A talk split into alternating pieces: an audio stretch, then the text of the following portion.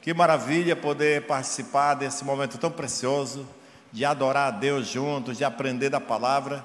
E eu quero convidar você para abrir hoje o seu entendimento, pedir a Deus, abra o meu entendimento e que você dê toda a sua atenção possível para a palavra de Deus, porque ela é digna de nossa atenção e é poderosa, diz a Bíblia, para salvar nossa alma. Amém? Muitas vezes nós já somos crentes, mas estamos ainda sendo escravos de algumas áreas, e a palavra de Deus tem esse poder de transformar e nos libertar. Hoje eu quero eh, meditar com vocês sobre um tema que nós vamos começar hoje e vamos continuar domingo que vem, no livro de Romanos, a epístola de Paulo aos Romanos. Nós vamos ler daqui a pouco alguns textos e nós vamos meditar nisso. Como igreja, nós precisamos aprender cada dia mais da palavra de Deus, precisamos relembrar. Talvez tudo que eu vou falar aqui, pode ser que alguns de vocês pensem: será que a igreja está tão mal assim que o pastor Lima está falando sobre isso, sobre é, maneiras de corrigir nossa vida? Não, irmãos, eu acredito que nós estamos entre as melhores igrejas de Boa Vista, nós não somos a melhor. Nós não temos a prepotência de dizer e de achar isso, mas nós estamos entre as igrejas que valorizam a palavra de Deus. Eu admiro vocês, vocês são pessoas dedicadas a Jesus, pessoas que amam a palavra, que têm entendimento, que têm uma firmeza de fé. Parabéns para vocês. Mas nós precisamos sempre estar relembrando e renovando. Eu não sei se você presta atenção, sempre um domingo antes do primeiro domingo do mês, ou seja, no último domingo de cada mês, a Santa Ceia vai ser do primeiro domingo, mas um, uma semana antes, você assiste aqui no telão, porque Deus amou o mundo de tal maneira que deu o seu Filho unigênito, para que todo que nele crê não pereça, mas tenha vida eterna. Domingo, a Santa Ceia do Senhor, nos quatro cultos de celebração. Por que, que a gente coloca isso? Às vezes a gente está até com um déficit de tempo, mas é porque nós queremos dizer para você: se preparem, está chegando a Santa Ceia, entra nessa semana com uma mentalidade de conserto, de ajuste na casa, na família, nos seus relacionamentos. Assim como a Bíblia mostra que nós devemos sempre renovar a nossa fé, nós queremos sempre estar fazendo isso, porque nós precisamos ser lembrados, sim. Jesus instituiu a Santa Ceia exatamente para quando a gente, momentos que você às vezes pensa que está tudo perdido, parece que você esquece que Jesus morreu por você, ou você começa a julgar os outros, ou começa a se sentir condenado, e aí você vem com a Santa Ceia dizer: Ele morreu na cruz pelos seus pecados, perdoou toda a sua dívida, e aí você renova a sua fé novamente, amém? Então, tudo que eu vou falar hoje aqui, eu vou falar para não para pessoas que não conhecem a palavra, não para pessoas que nunca tiveram contato com o Evangelho, mas para pessoas que já decidiram e que estão aqui porque querem, talvez não decidiu ainda, mas querem decidir seguir Jesus. E a Bíblia é o nosso caminho, o nosso manual, e é nela que nós vamos nos inspirar sempre. Amém? Então o tema nosso é uma pergunta: Como deve ser a vida do cristão? Como que um cristão deve ser diferenciado dos demais? Como deve ser o nosso comportamento, ao ponto de as pessoas conhecerem que nós somos cristãos? Jesus já disse lá em, em João que todos conhecerão que sois meus discípulos se tiverdes amor uns pelos outros. Essa é a, essa é a identificação principal. Alguém que ama, alguém que serve, alguém que cuida, alguém que está a serviço dos outros. Mas como que isso é destrinchado em miúdos? Como que nós podemos viver cada dia de tal forma que nas nossas relações sociais, nos nossos relacionamentos familiares, nas relações de negócios, nas relações entre patrão e empregado, vizinho e vizinho, e nas escolas, em qualquer situação onde nós vivemos, como que nós podemos expressar a nossa vida cristã para as pessoas, sem falar do Evangelho, mas pelas nossas ações. E é sobre isso que nós vamos ver um pouco hoje o que a Bíblia fala sobre isso. Então, a epístola de Paulo foi escrita por volta dos anos 56 a 57, aproximadamente. Paulo estava em Corinto, na Grécia, e escreveu essa carta, o nome dela é Epístola aos Romanos, porque ele escreveu para os cristãos que estavam em Roma. Embora é uma carta que serve para todo o cristianismo, para toda a igreja, até para nós hoje aqui em Boa Vista mas originalmente foi escrito para os cristãos de Roma, ah, por Paulo. E nós vamos discorrer um pouco hoje sobre o capítulo 12 de Romanos, o famoso capítulo 12. Mas para a gente entrar no capítulo 12, eu vou ler alguns quatro versículos do capítulo 11, porque está ligando com o outro. Você vai começar o, versículo, o capítulo 12 e diz: Portanto, então ele já começa com essa frase, ele está ligando o texto com algo mais atrás. Então o capítulo 11 serve de uma introdução para o capítulo 12. No capítulo 11 de Romanos, o apóstolo Paulo estava mostrando a, a maravilhado e escrevendo sobre a graça maravilhosa de Deus que alcançou os não-judeus. Porque se você for olhar na história, os não-judeus eram, eram tidos como pessoas desprezadas, sem valor. Para os judeus, o evangelho era só para eles, eles eram tidos como os, os privilegiados de Deus, e realmente eles tinham uma cultura invejável. Eles foram ensinados pelo Senhor, eles foram gerados dentro de uma perspectiva de Deus, da nação de Israel, mas havia um povo que estava fora, que Deus tinha interesse neles também, e eram chamados de gentios, os não-judeus, e que aparentemente não tinha salvação para eles, porque eles eram tão perversos. Muitas nações pagãs, nações gentias, faziam rituais terríveis para outros deuses, até queimavam crianças em sacrifícios. Então eram tidos como um povo muito maligno. E agora, Paulo, no capítulo 11, ele está falando sobre a maravilhosa graça de Deus, a incompreensível graça de Deus que estendeu sua salvação para esses povos. Isso é muito emocionante porque isso fala de nós. Você é um gentil, você era um gentil, você não era judeu, você era um povo perdido, sem Deus, a Bíblia diz, e sem fé no mundo mas essa maravilhosa graça de Deus nos alcançou. E quando Paulo fala isso, irmãos, ele se empolga tanto e ele, e ele está tão ligado. Eu entendo Paulo, porque Paulo, ele, ele foi chamado por Deus, Deus botou no coração dele essa intuição, esse chamado para ele levar o evangelho para os gentios. E ele ficou tão maravilhado de saber que Deus aceita esse povo terrível que tinha na terra, que Enquanto ele está narrando essa história, falando da graça do amor de Deus, ele irrompe numa doxologia, viu, irmão Jay? Ele começa a dizer: oh profundidade das riquezas, tanto do conhecimento quanto da sabedoria de Deus. É interessante, ele está falando sobre uma coisa e de repente ele deixa de falar, de, ele está escrevendo para um povo, é uma carta para, aquela igreja lá de Boa Vista, quer dizer, de Roma, mas que ia chegar para nós também, e ele está falando várias situações, depois ele, ele para de comunicar isso e ele começa a dizer, oh profundidade das riquezas, tanto da sabedoria como do conhecimento de Deus. Quão inexplicáveis são os teus juízos e quão insondáveis são os teus caminhos. Pois quem conheceu a mente do Senhor? Ou quem foi o seu conselheiro? Ou quem primeiro deu alguma coisa a Deus para que possa lhe ser restituído? Aí ele diz no versículo 36: Porque dele, por meio dele e para ele são todas as coisas. A ele seja glória para sempre. Amém. Poderíamos terminar aqui né, e ir para casa, né, Miguel?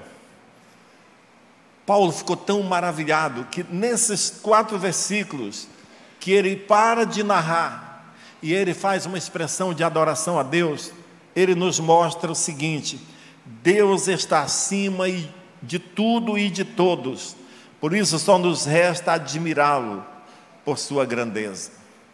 Ele está dizendo, oh profundidade das riquezas, tanto do conhecimento como da sabedoria. Quem conheceu a mente do Senhor? Quem foi seu conselheiro? Sabe, Paulo está expressando a grandeza de um Deus que escolheu salvar pessoas tão pequenas como nós. No versículo 34 ele diz que a mente humana não consegue compreender Deus na sua totalidade. Só nos resta obedecê-lo. Quem pode questionar com Deus? Quem pode argumentar com Deus? E ele diz no versículo 35, em outras palavras, Deus não deve nada para ninguém. Ele não te salvaria se ele não quisesse, mas ele quis salvar. Ele diz: Quem foi que deu alguma coisa para Deus para que depois possa cobrar a Deus eu me deve alguma coisa?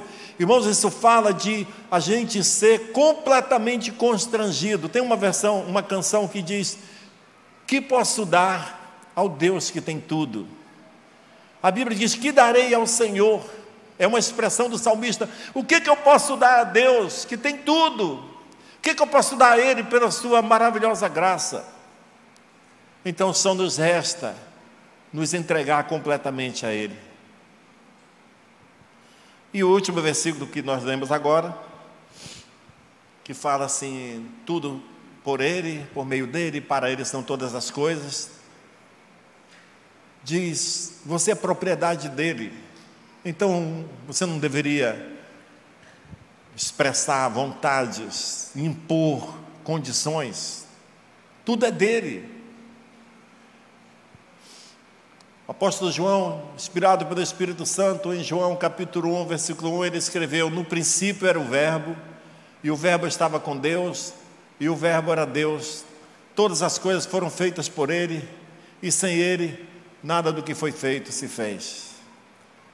Direito autoral, tudo é de Deus.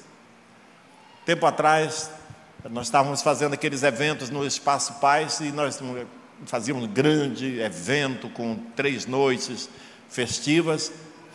E quando a gente pegava a, a, a permissão, a liberação da prefeitura para fazer o evento público, a gente tinha que botar lá as relação das canções que nós íamos cantar. Sabe por quê? Para poder cumprir com o direito autoral. Tem um, tem uma, um setor do governo chamado ECAD, que eles fiscalizam isso. Você não pode pegar as canções dos outros e fazer sucesso com ela, porque tem um dono, tem um, é, uma patente tem um, e tem direito autoral. Eu lembro que depois da pandemia, num dos cultos que nós estávamos fazendo aqui, um culto especial, não lembro se foi Páscoa ou Natal, e nós botamos uma parte de um filme, passei um, um trechozinho de um filme aqui no telão, e o culto foi transmitido. No dia seguinte, a nossa página na internet foi derrubada, porque nós botamos algo que não era nosso. Então existe um direito, até os incrédulos, até os governos, governos reconhecem que o Criador é dono da sua criação. Mas muitas vezes os crentes parece que não, não estão conscientes disso, e Paulo está escrevendo: tudo é para Ele, por meio dele e para Ele, e tudo que foi criado pertence a Ele. Você e eu fomos criados por Ele, e se você já entregou sua vida para Jesus, você se deu a Ele, ou seja, se eu me entrego a Ti, portanto não resta outra coisa a não ser nos dedicarmos completamente a Ele. Você não concorda comigo? Amém, irmãos?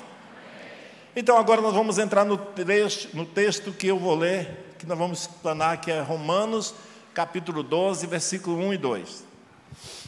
Nós vamos falar sobre praticamente o, vers, o capítulo todo, embora não vamos concluir hoje, vamos continuar domingo que vem, mas hoje nós vamos entrar e falar sobre alguns versículos. Em Romanos 12, 1 e 2 diz: Portanto, por tudo que você já entendeu agora, que Deus está acima de tudo e de todos, Ele não tem que dar satisfação para ninguém, porque ninguém consegue entender Deus na sua totalidade, Ele é soberano e poderoso.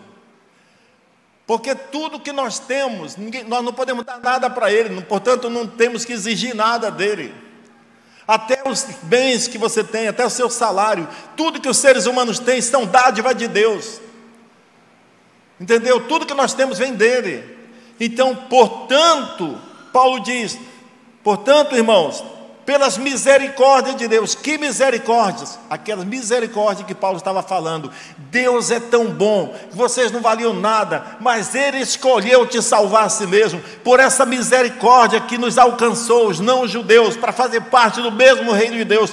Por essa misericórdia, eu peço que vocês se ofereçam ofereça o seu corpo como sacrifício vivo, santo e agradável a Deus. Este é o culto racional de vocês. Diga culto racional. Culto racional fala de culto da razão, culto inteligente. Por que você faz o que você faz? Não é emoção, sabe? Você não tem que ser religioso. Você não tem que ser movido por emoções, você tem que ser movido pela razão, porque Deus pagou um preço alto por mim, eu reconheço que Ele é meu dono, então não me, reconheço com o direito de exigir nada. Até a fé, ela age pela razão. Sabia disso? Até a fé, ela age pela razão. O que, que é a fé? A Bíblia diz que a fé vem pelo ouvir, ouvir a palavra. Se você conhecer a palavra, sua fé aumenta. Se você não conhece a palavra, a sua fé diminui ou não existe. Quando você entregou sua vida para Jesus, você não amava Deus como eu também não amava, antes de entregar a vida para Jesus. Eu não gostava de crente, como muitos de vocês também não gostavam. O que foi que fez você se tornar um? Foi o dia que você ouviu uma palavra uma palavra de Deus que fez você entender que você não tem outra saída, que você não pode fazer nada sem Ele, sem mim nada podeis fazer, que existe uma eternidade para todos que vão seguir Jesus e para os que não vão seguir também, só que destinos diferentes. E quando você entendeu a palavra da verdade e você avaliou dentro de você mesmo e nasceu uma fé, quando você entendeu que essa palavra era verdade, que você precisava dela, então você tomou a decisão. A fé nasceu pelo conhecimento da palavra, porque você entendeu. Então existe uma razão para a fé. Existe uma razão para o culto. Eu vou continuar lendo. O versículo 2 diz assim: E não vivam conforme os padrões deste mundo, mas deixe que Deus os transforme pela renovação da mente, para que possam experimentar qual é a boa, agradável e perfeita vontade de Deus. Paulo exorta os cristãos romanos a viverem uma vida de dedicação total a Deus, por causa de tudo que eles passaram a entender agora sobre a vida cristã. Então não resta outra coisa para nós, senão entregar nossa vida a Jesus. Paulo diz: por tudo isso que eu falei, eu peço agora que vocês ofereçam seus corpos como sacrifício vivo a forma dos judeus adorar a Deus era fazendo sacrifício de animais mortos. Eles matavam o animal, botavam em cima do altar e queimava, e aquilo era uma adoração para Deus. Mas o cristão, a verdadeira adoração do cristão, é um culto agora inteligente, um culto da razão, um culto lógico, o um culto racional, que é prestar serviço a Deus. Você agora entendeu que Ele é o Senhor, que Ele é merecedor de toda honra e glória, que Ele é o seu dono, que Ele é o único que salva, e você se oferece agora espontaneamente para Deus dizer: Eu dedico a minha vida a te servir. E como é que alguém serve a Deus? Servindo as pessoas, servindo a igreja, porque a igreja é o corpo de Cristo na terra. Amém, irmãos? Por isso que os meus queridos irmãos que estão nos acompanhando agora pelo YouTube, parabéns pela sua decisão, mas você precisa também de uma igreja, de um corpo onde você faz parte, onde você adora a Deus junto, onde você se integra com esse corpo, porque é aí que nós servimos uns aos outros, na igreja. A própria Bíblia diz que, lá em Salmos, que como é bom que os irmãos estejam juntos, unidos, ali o Senhor ordena a sua vida, e a, a bênção e a sua vida para sempre, a sua bênção e a vida para sempre. Há uma vida e uma bênção especial para a congregação. Uma coisa é você viver servindo a Deus, você serve em todo lugar, mas você precisa fazer parte de um corpo onde você vai servir uns aos outros com seus dons. Eu tenho um dom e você tem outro, e aí nós vamos servindo. Você me serve e eu te sirvo, e nisso não há ninguém mais importante do que ninguém. Todos nós somos parte do mesmo corpo. Isso é muito importante. E no versículo 2, Paulo fala sobre, dizendo isso, para nós aqui, o culto racional é essa, essa, esse serviço que você presta a Deus. Você não precisa ser cheio de rituais, você não precisa é, ficar fazendo coisas mirabolantes. Sabe, às vezes eu sei que um culto gostoso que as pessoas saem dizendo, esse culto foi muito ungido, é aquele culto que você sapateia e se arrepia e pula e sorri, e cai no chão e se... tudo isso é bom. Sabia que nós precisamos dessa, dessas avalanches de, de unção, nós precisamos desse fogo queimando a gente, mas para nos acordar para a palavra de Deus, porque essas coisas não têm valor sem a palavra de Deus. Eu gosto demais que tem aqui um culto uma vez por mês, um culto do sobrenatural. Pastor Doris, né, com a unção que Deus dá para ele, ele faz as pessoas virem aqui na frente, se derramar. Isso é maravilhoso. Mas sem a palavra de Deus, sem o entendimento da palavra, nada feito, porque é o conhecimento da palavra que vai te sustentar na fé. É o conhecimento da palavra que vai aumentar a sua fé para você seguir nesse mundo fiel a Deus até o fim. Amém? Isso é muito, muito importante. Então, aqui no versículo 2, Paulo fala assim: Não vos conformeis com este século, conforme a versão mais antiga. Mas essa versão que eu falei hoje diz assim: que nós não devemos viver é, é, conforme os padrões desse mundo. Conformar com esse mundo significa assumir uma aparência exterior que não combina com a realidade interior. Quantos crentes não fazem nenhuma diferença se era crente quando se coloca no meio dos outros? Por isso que eu comecei perguntando como é que deve ser a vida do cristão. Sabe, irmãos, se não está havendo diferença entre nós, nas nossas relações, então alguma coisa está errada, e não é Deus que está errado, não é o Evangelho que está errado, somos nós que precisamos sempre estar corrigindo a rota, voltando para a palavra de Deus. Você sabia que até os descrentes, eles reconhecem que tem que haver uma diferença? Eu não sei quantos de vocês já ouviram uma notícia assim na televisão alguma vez na vida, parecido com essa, não precisa ser exatamente, mas uma manchete na TV, ou no, no jornal, sei lá, na TV, uma manchete. Evangélico em alta velocidade atropelou uma criança e matou. E depois, ou antes, você ouviu uma informação. Homem embriagado em alta velocidade atropelou uma pessoa e matou. Por que, que ele não disse a religião do homem embriagado? Ah, mas não tinha religião. Então por que não falou um ateu em alta velocidade atropelou alguém? Um católico, um espírito, seja o que for. Não, um cristão, um evangélico, alguém que deveria andar na, na, dentro da, da lei, alguém que deveria ser diferente. O mundo está clamando por uma diferença na igreja. O mundo está clamando por ver uma, uma geração de pessoas que têm um, o caráter de Cristo, para fazer com que esse mundo seja iluminado pela luz que está dentro de você e de mim.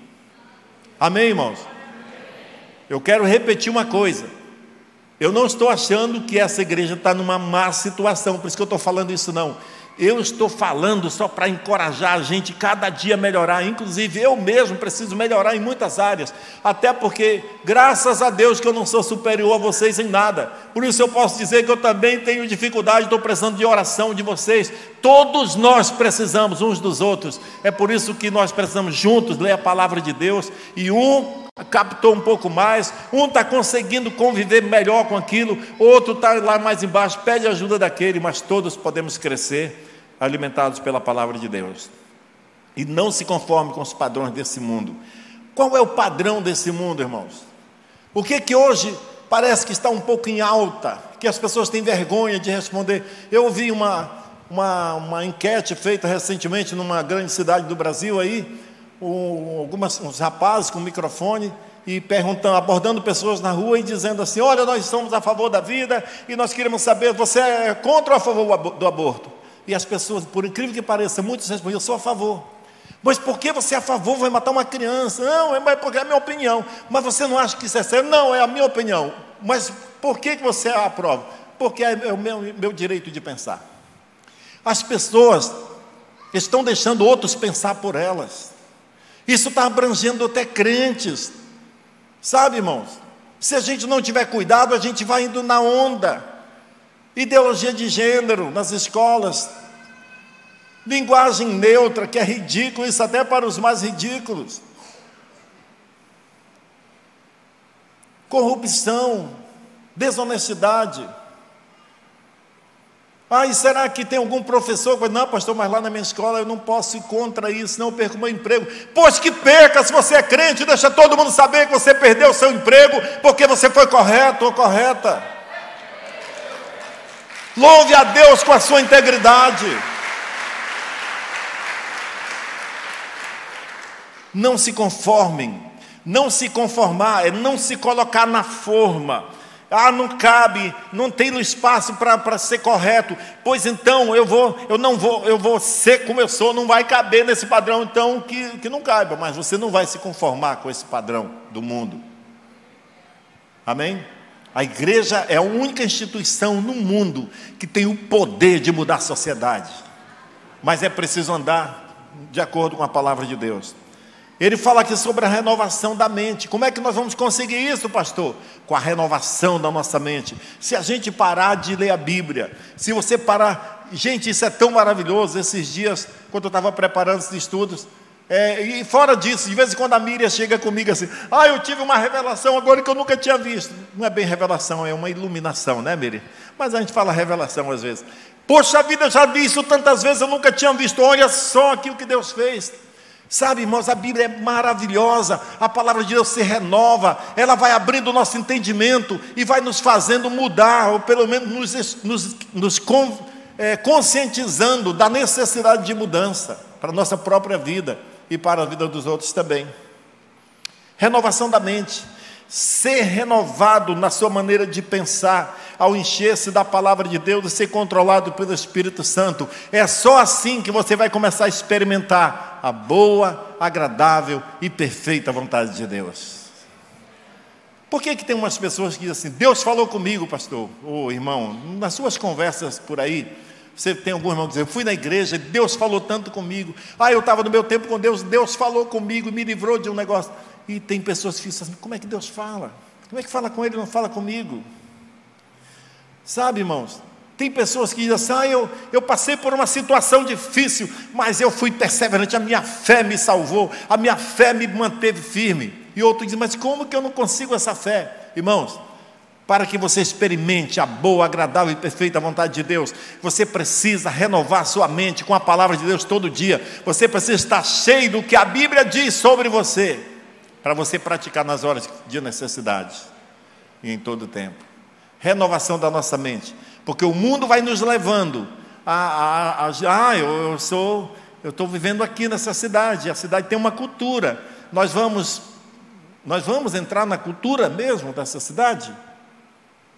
Ou essa cidade vai começar a mudar sua própria cultura por causa do Evangelho? Ou pelo menos redimir sua cultura, né, Amanda? Em vez de mudar a cultura, mas aquilo que eles faziam por mal, agora vão fazer por bem. Ah, o carnaval não é bom. Precisa acabar com as praças e com os sons do carnaval, taca fogo nos carros de som? Do... Não, usa isso para fazer grandes festividades sadias, onde pessoas se divertem louvando a Deus, sem orgia, sem pecado, sabe, irmãos? Isso é muito maravilhoso. É, redimir a cultura. Agora, Paulo fala no versículo 3 sobre moderação. Moderação é o exercício do julgamento correto. Você não puxa para você, para o seu lado, é ser correto. É o comportamento ou característica de quem evita excessos, comedimento, prudência. E isso está no versículo 3 que diz: Não pense de si mesmo além do que convém. Pelo contrário, Pense com moderação, segundo a medida de fé que Deus repartiu a cada um. Ou seja, nunca ache que você é mais espiritual do que os outros. Não se ache mais ungido do que os outros. Não se considere superior a ninguém. Nós somos parte do mesmo corpo de Cristo, sabe? E, e, o maravilhoso da igreja é isso. Uns têm mais dinheiro, outros têm menos, outros não têm nada. Um é branco, outro é preto, outro, sabe? Gente de qualquer cultura, quando se converte, entra para a igreja, nós nos tornamos um. Sabe, isso parece que Deus fez mesmo para nos humilhar e para nos colocar numa posição onde nós vamos sentir parte uns dos outros, o mesmo corpo. Isso é muito maravilhoso. Isso é muito maravilhoso. Eu estou diante de pessoas que não deixam nada a desejar em relação a qualquer outro da igreja. Nós somos iguais. Nós somos iguais. Isso faz toda a diferença. Aleluia. Ainda no versículo 3, na parte B, ele fala sobre essa medida de fé que cada um recebeu. Assim como eu não devo pensar sobre mim, que eu sou mais do que alguma coisa, mais do que os outros, eu também não devo desejar a fé do outro, eu também não devo ficar é, é, desejando o dom do outro, porque a Bíblia diz que Deus distribuiu uma medida de fé a cada um, conforme o seu chamado. Ou seja, essa medida de fé, ela, é necessária para o cumprimento do propósito que cada um tem com Deus. Então, um aqui tem um ministério diferente do outro, no aquele ministério não é mais importante do que esse outro. Cada um, na sua medida de fé, Deus vai distribuindo a cada um conforme a capacitação que Ele deu para você exercer aquele ministério que você deve exercer na igreja, no corpo de Cristo. Por isso, ninguém é mais importante do que ninguém. E no resto do capítulo 12, ele vai falar sobre a forma geral da prática da, do, dos relacionamentos. E, isso é muito maravilhoso. Eu quero encorajar vocês para não perder domingo que vem, porque nós vamos entrar numa área desses mesmos capítulos seguindo, que ele fala sobre o comportamento dos jovens, das mulheres casadas mais jovens, das mulheres mais idosas, como tratar um idoso, como, sabe, são coisas maravilhosas que nós precisamos entender da palavra de Deus para a gente não. Como cuidar das viúvas, que viúva que deve entrar na, na lista da, das que precisam ser cuidadas pela igreja e assim por diante. Agora Paulo começa a escrever a respeito do privilégio, dos privilégios e deveres da vida cristã.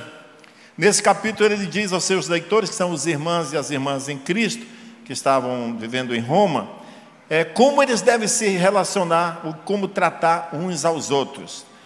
No capítulo 4, versículo 4, aliás, ele diz que nós devemos reconhecer que nós somos membros do mesmo corpo. Embora sendo muitos, nós somos parte do mesmo corpo.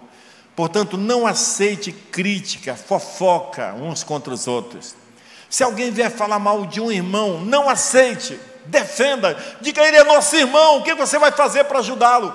Você ajudou ele nisso? Ah, não, não consigo, estou falando. Então peça permissão para ele, para falar com alguém mais experiente, para ajudá-lo a vencer aquela área. Mas não saia espalhando fofoca, não saia espalhando coisas negativas sobre os irmãos, porque isso é pecado. Nós estamos tratando do corpo de Cristo, nós precisamos respeitar uns aos outros. Amém, irmãos? Ah, domingo que vem a Santa Ceia, você ouviu agora aqui no telão, falando da Santa Ceia. Pensa em alguém que na última ceia você não viu e diga: Meu Deus, eu vou atrás dele, porque é meu irmão em Cristo. Eu não quero que ele, quem sabe ele está desanimado, triste. Nós vamos atrás dele, mas trate como irmão em Cristo. No versículo 5, ele, Paulo fala sobre que nós devemos ser unidos em Cristo e com Cristo. Meu irmão, não caminhe sozinho, se envolva com a igreja. Cristianismo é, é comunidade, é unidade. Sabe, um cristianismo sem relacionamento é uma religião vazia. O verdadeiro cristianismo é de ajuda mútua, um carrega a carga do outro, um apoia o outro. A Bíblia diz que quando nos reunimos, nos edificamos um ao outro. Então, ajude uns aos outros a caminhar na fé cristã. Não ande sozinho, não seja egoísta. Sabe, tem momentos que você vai ser usado para ajudar, mas às vezes você vai ser ajudado por outros. Então a vida é assim. Tem pessoas aqui na igreja que tem 10 anos, 20 anos, outra tem um ano, outra tem uma semana, e todos nós juntos vamos nos ajudar. Isso é muito maravilhoso. Uma igreja forte é uma igreja família, uma igreja que se reconhece, uma igreja que sabe que o mesmo Espírito que ressuscitou Jesus dos mortos habita em mim e habita dentro de cada um de vocês. Logo, nós somos iguais, logo, nós temos capacidade dada por Deus para viver em santidade, para viver em pureza, para viver em vitória e nos suportar uns aos outros e amar uns aos outros e caminhar juntos e não deixar ninguém para trás. Amém? Ah, eu estou muito empolgado, irmãos. Esses últimos anos que nós estamos vivendo serão anos de muita vitória. Nós vamos conquistar espaços, cidades, estados, países. Nós vamos andar para frente em nome de Jesus. Isso é muito maravilhoso. No versículo 6 a 8, Paulo fala que nós devemos usar os nossos diferentes dons para servir ao corpo de Cristo. Existe uma lista de dons na Bíblia, nove dons que são dados por Deus não para a gente se promover, não para a gente se exibir, se sentir importante, mas para servir o corpo de Cristo. São nove os dons, eu peguei essa lista de capítulo é, de 1 Coríntios capítulo 12, que fala assim, primeiro, primeiro, primeiro dom é a palavra de sabedoria, depois a palavra de conhecimento, depois é o dom da fé, depois é o dom de cura, ou de curar, depois é o dom de operação de maravilhas ou milagre, e profecias. E eu quero é, falar um pouquinho sobre profecia, depois eu vou para os próximos. Mas essa profecia que Paulo fala aqui, é literalmente o falar publicamente a palavra de Deus. Não é necessariamente você prever o futuro. Profecia não quer dizer, essa profecia que Paulo está falando, não quer dizer que é um dom para você adivinhar, para você falar é, coisas futuras. Não, é você falar a palavra de Deus publicamente, porque tem pessoas que ouvem, vocês estão aí caladinhos, mas tem alguns de vocês que vão ouvir essa palavra e vai chegar no seu trabalho ou na sua casa e vai falar tudo que eu falei. Você tem uma capacidade incrível de comunicar a palavra. E você vai ganhar pessoas. E, e Paulo diz que esse é o dom mais importante da profecia. No que diz respeito a você profetizar, você falar, você declarar publicamente a palavra de Deus. Paulo fala que esse é o principal dom. E o versículo 7, é, 1 Coríntios 14, 1 fala que, Paulo diz que esse é o dom principal.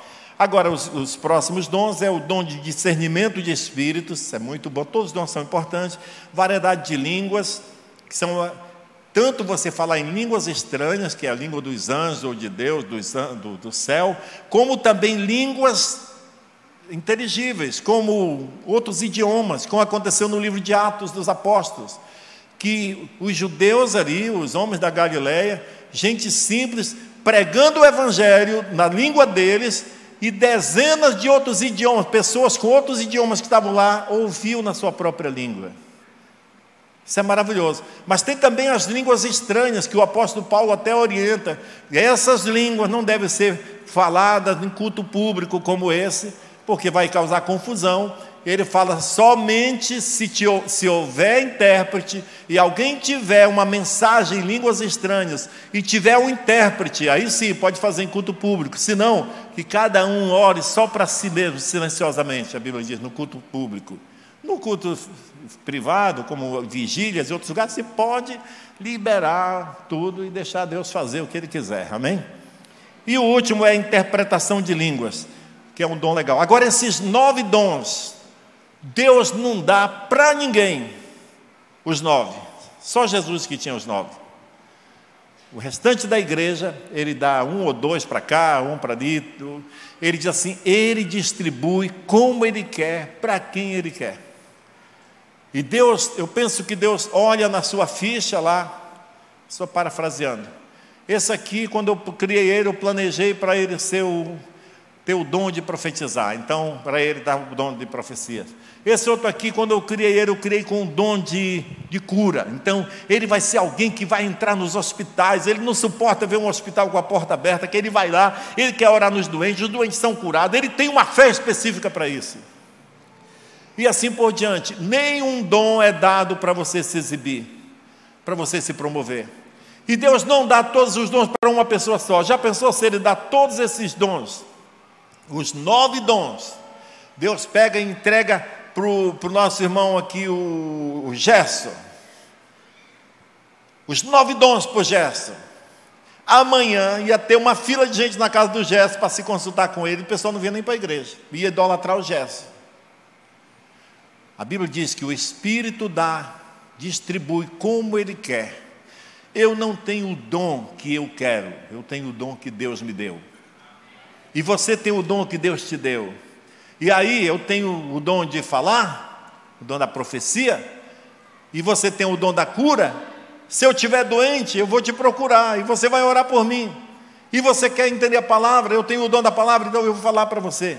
Sabe, é para isso que existem os dons. Deus, uma capacidade especial para cada pessoa operar naquilo que ela sem no natural, sem a presença de Deus, ela não conseguia, mas com o Espírito Santo e com esse dom era capaz de fazer. Pedro e os apóstolos estavam trancados com medo dos judeus, ninguém vai falar, com medo de matar Jesus, vão vir atrás de nós, eles estão com as portas fechadas. Quando o Espírito Santo veio sobre eles naquele dia, eles abriram as portas, acabou o medo, e eles pregaram com ousadia, e três mil pessoas converteram num só dia. Amém? É isso que Deus quer fazer com cada um de nós. Você não não pensar sobre você mesmo de forma egoísta, exaltada, pensando que você é mais do que alguém, mas também não é para você ficar com inveja do dom do outro. Cada um na medida de fé que Deus te deu, você interage com os demais e nós vamos ser uma igreja, não só uma igreja nessas quatro paredes, mas nós precisamos ser uma igreja da cidade, uma igreja que vai estar presente na vida da cidade, no seu trabalho, na sua escola, nas relações de patrão empregado, nas relações de aluno, professor, sabe? É, é, é o que Deus quer fazer na nossa vida como igreja, em nome de Jesus. Agora, é, versículo 9, Paulo fala o seguinte sobre o amor sem, sem fingimento. Ele fala que o amor seja sem fingimento, pratique o bem e evite o mal. sem fingimento. Esse amor que está falando, ele está falando do amor verdadeiro, o amor de Deus. Porque na língua portuguesa se chama amor para tudo. Sexo com a prostituta, ele diz, fiz amor com a prostituta. Não é amor isso. Existe na linguagem original bíblica a, o, o, o que é do filantrópico, né? vem da, da, que vem, a palavra filantrópica vem disso, um amor de caridade, que não é amor, é caridade, que tem até instituições que fazem muito forte, investem muito nisso, por outras razões que não é simplesmente amor. Tem empresários, principalmente em outros lugares, talvez aqui não sei se tem tantos, mas nos Estados Unidos, principalmente, os, empre os empresários fazem questão de doar grandes quantias para instituições de caridade, mas no final é porque eles, eles fazem o abatimento na Receita Federal. É abatido no imposto de renda. E parece que a empresa é tão boazinha. Não, não é tão boazinha, ela está fazendo por outras razões. E assim por diante. E o filé, o, aliás, o eros é o amor de um homem para uma mulher. O amor que tem a ver com sexo, com relacionamento, com, com essa ah, sensualidade. Mas o amor que Paulo está falando é o amor ágape, o amor que não faz por interesse, o amor igual o de Jesus, que mesmo se o cara não gosta de você, mesmo que nós não procurávamos por ele, ele escolheu nos salvar porque nos amou. Ele está falando para você amar mesmo aquelas pessoas que não são boas com você, mesmo aquelas que não merecem, no seu ponto de vista ela não merece, na verdade ninguém merece, mas nós amamos porque o amor de Deus está dentro do nosso coração, aleluia. Amém, irmãos? Isso é que é ser igreja, isso é que é ser crente, isso é que é ser seguidor de Jesus. E o versículo 10: ame uns aos outros com amor fraternal. E aí tem uma lista de amor aqui, aqui interessante, presta atenção, não cutuque ninguém, pense em você mesmo. Quem ama é paciente e bondoso. Ai, ai, ai, ai, ai, Jay. Quem ama é paciente e bondoso. Irmãos, como nós precisamos aprender mais, mas eu não estou fora disso, porque eu sou, eu amo, então eu sou paciente e bondoso. Eu estou crescendo, eu estou me esforçando para melhorar, e todos nós, como Paulo disse, não que eu tenha alcançado a vitória, ou não tenha conseguido alcançar o alvo, mas eu esqueço das falhas que eu já tive, das quedas que eu já tive nessa área, e eu vou prosseguir, perseguindo esse alvo, e mais cedo ou mais tarde eu vou chegar, o Espírito Santo vai me levar, outros irmãos vão me ajudar, e nós vamos alcançar esse alvo para a glória de Jesus, amém? Então o amor é paciente e bondoso. Aliás, quem ama é paciente e bondoso. Quem ama não tem ciúmes. Quem ama não é ciumento, nem orgulhoso e nem vaidoso. Você morre de ciúmes, então isso não é amor. Você pensa, ah, eu, é porque eu, eu quero proteger, ah, eu amo tanto que eu tenho ciúmes. Não, o amor não é ciumento. A Bíblia diz: quem ama não tem ciúmes, nem é, é orgulhoso e nem vaidoso. Ciúmes é, é falta de confiança, é desconfiança. Quem ama, confia. Quem ama, honra.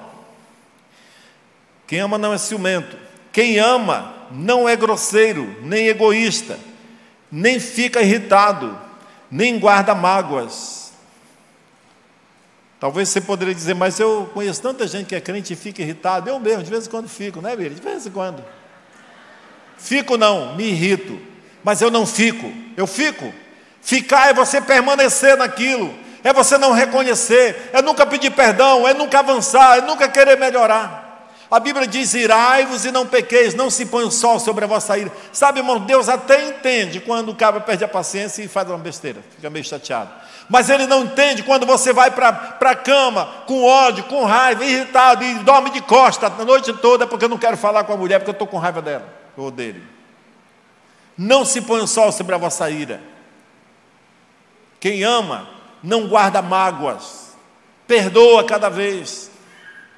Isso é muito importante, é, é vida cristã. É vida cristã. Se você não vai bem nisso, só decida, Deus me ajude, eu quero crescer nisso. E Ele vai te ajudar. Quem ama não fica alegre quando alguém faz a coisa errada, mas se alegra quando alguém faz o que é certo. Será que entre os crentes teria alguém que fica alegre quando o outro erra? Não responda não. Bem feito. Ah, o outro deu errado a coisa, ele fez um negócio errado. Uf, ainda bem. Quem ama se alegra quando o outro acerta. E para encerrar, quem ama nunca desiste porém suporta tudo com fé, esperança e paciência. Sabe, irmão, se seu filho ainda não está obedecendo a palavra, se você está assim já quase des... não desanime. Quem ama confia. Quem ama é, quem ama nunca desiste, porém suporta tudo com fé. Ele acredita que mais cedo ou mais tarde vai mudar. Seu marido vai mudar, sua esposa vai melhorar, seus filhos vão se converter, as coisas vão melhorar para você. Tenha paciência, tenha fé, tenha esperança. Amém, irmãos? É assim que a gente vive no reino de Deus. E a última, para a gente encerrar agora e orar, é: quanto à honra, dê sempre a preferência aos outros. Ah, isso aqui é um, um bem precioso. No outra versão diz assim: considere os outros superiores a você mesmo. Ou seja, tenha interesse no bem-estar do outro. Sempre que você pensar em coisas boas, pense no outro. Até nas relações de negócio. Se você vai fazer uma troca, uma venda, um negócio ou uma compra com o irmão e você pensa, você pede o desconto, o irmão é tão legalzinho que vai dando ao ponto que ele já vai entrar no prejuízo, talvez você tenha mais conhecimento do que ele, e você vai dizer: Não, irmão, já você vai ter prejuízo. Não quero prejuízo. Eu quero que nós dois fiquemos bem, que nós dois tenhamos Aí você fala, ah, pastor, isso é coisa do outro mundo. É mesmo, é do outro mundo mesmo. Nesse mundo não tem isso, não. É por isso que Paulo diz: não se conforme com esse mundo, não se, se aos padrões desse mundo. Seja diferente. Você tem uma outra pátria, nós temos uma outra lei, a nossa Constituição é a palavra de Deus, e é ela que vai fazer com que nós sejamos diferentes e vai chamar a atenção desse mundo. A sua família vai converter. Em nome de Jesus. Muitas vezes as pessoas da nossa volta não se convertem, porque nós somos orgulhosos, nós tratamos como se eles fossem inferiores. Sabe, irmão, nós precisamos aprender. Por muito tempo, o cristianismo padeceu desse mal do, da soberba, dos crentes não se misturar com os descrentes, porque achavam que iriam se contaminar. Deixa eu te falar uma coisa: o crente não se contamina com o descrente, ele é uma luz, a luz não existe. Você sabia que eu, eu pesquisei? A, as trevas, aliás, não existem, ela não é uma substância, a treva é simplesmente a ausência de luz. Se você ligar a luz, as trevas desaparecem. É o contrário, a luz não, ela tem o poder de ir iluminando e vai quebrando as trevas. Mas as trevas não têm poder de influenciar a luz. Por isso, se levantem como filhos da luz dessa geração e faça a diferença nesses dias, em nome de Jesus. Para a sua família, para as pessoas à sua volta, no seu emprego. Eu não entendo quando um filho é convertido e os pais nunca convertem. Ou os pais converteram, mas os filhos nunca convertem. Qual é o testemunho que você está dando? Qual é a diferença que você tem em relação ao mundo para eles? Talvez é isso que está faltando.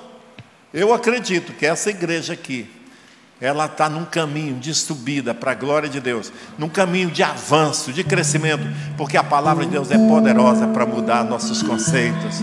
Seja renovado pela palavra de Deus e você vai experimentar a boa, agradável e perfeita vontade de Deus. Amém? Eu quero orar por vocês. Fiquem em pé. E nós vamos orar agora, antes de encerrar esse culto.